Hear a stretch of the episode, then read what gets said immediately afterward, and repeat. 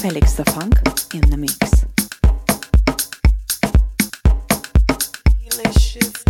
Bring that beat again.